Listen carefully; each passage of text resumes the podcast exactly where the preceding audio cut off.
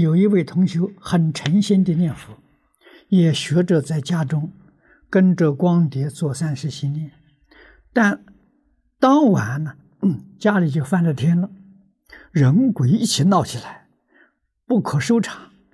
他问我为什么？啊，意思就是说你能做，为什么我不能做？啊，当他把电话打来的时候，那一些被他请来的众生一到我家，对我说：“啊，他把我们请来，却不送我们走。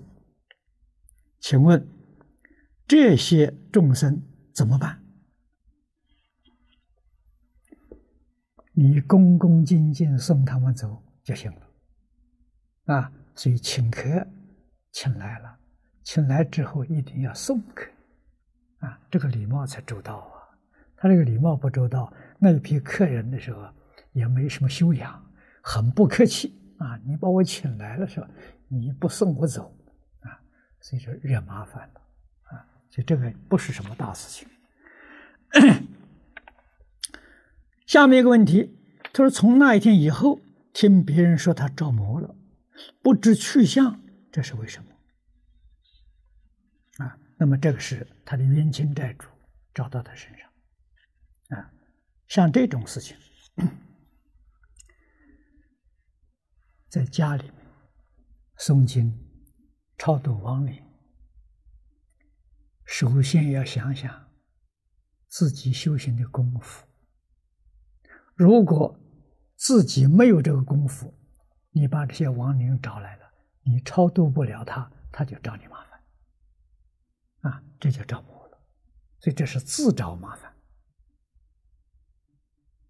啊，如果自己真有功夫，这是你做成好事情，啊，好事情，啊，所以这是非常非常重要，不能说看到别人做的时候，自己回家也想做。啊，要想到自己有没有能力，啊，我们过去在谭旭法师自传，啊，《影城回忆录》里看到，他有一个老朋友，刘居士，受持《楞严经》八年，天天读，八载寒窗读楞严，啊，当然也有点误触，那有功夫啊。你有没有八载寒窗读楞严的功夫啊？或者读法华也行，或者读华严也行，啊，读无量寿经也行。你得有这个功夫，没有这个功力的时候啊，你超度不了鬼神。你把他找来了时候，啊，你惹了他，他不会饶你，这麻烦就来了。啊，这个不能不知道。